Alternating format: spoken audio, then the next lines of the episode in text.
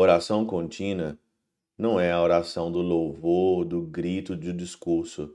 Oração contínua é a oração do coração.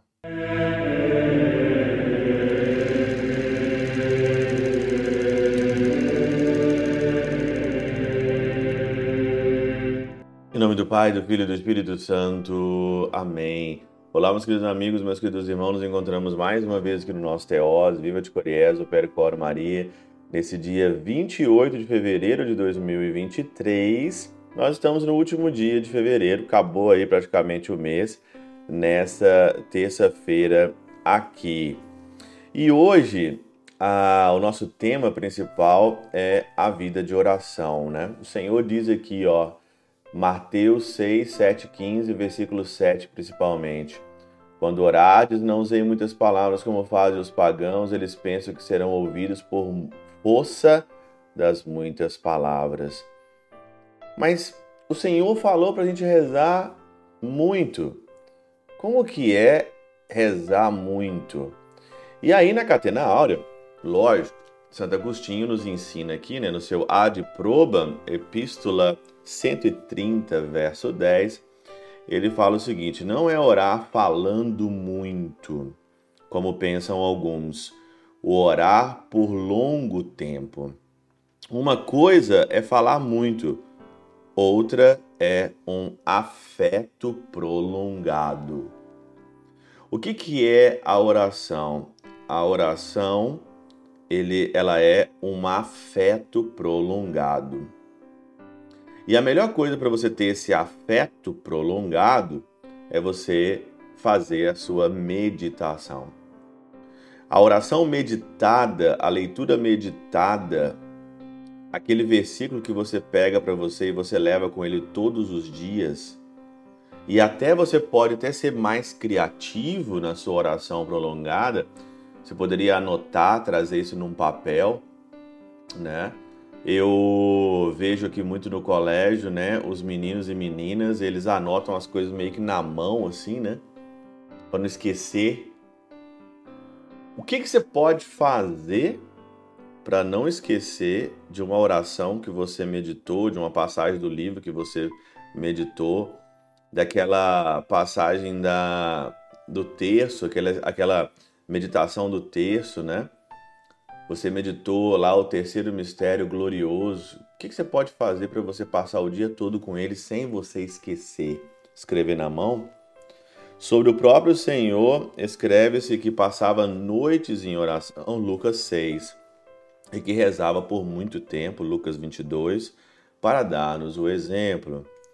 Disse que nossos irmãos do Egito têm frequentes, mas muitas curtas orações e jaculatórias pronunciadas de modo secreto, temerosos de que a intenção tão necessária aos que ora seja viola, violentamente arrebatada e por longas demoras acabe por enfraquecer. Com isso, nos ensinam suficientemente que, assim como uma intenção não se deve abotar quando não pode perdurar, do mesmo modo não deve ser rompida se perdurar. Afastemos da oração aos discursos abundantes, mas que não falte a oração continuada se a intenção persevera fervorosa Falar muito na oração é tratar uma coisa necessária com palavras supérfluas.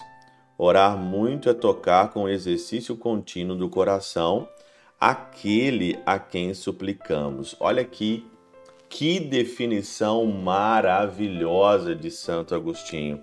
Orar é tocar com exercícios contínuos do coração aquele a quem suplicamos. Exercícios contínuos do coração, ter a presença de Jesus continuamente no seu coração.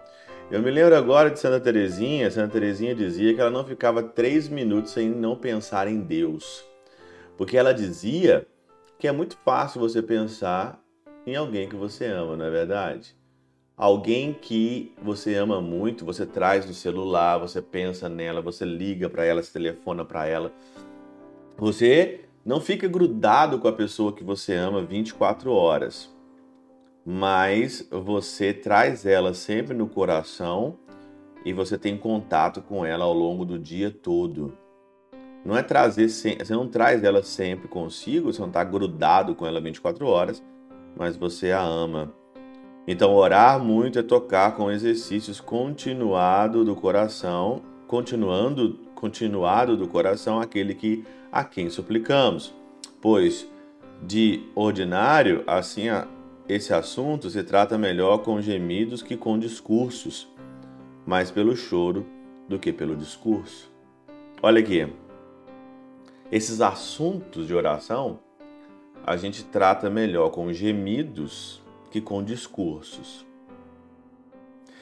Mais pelo choro do que pelo discurso.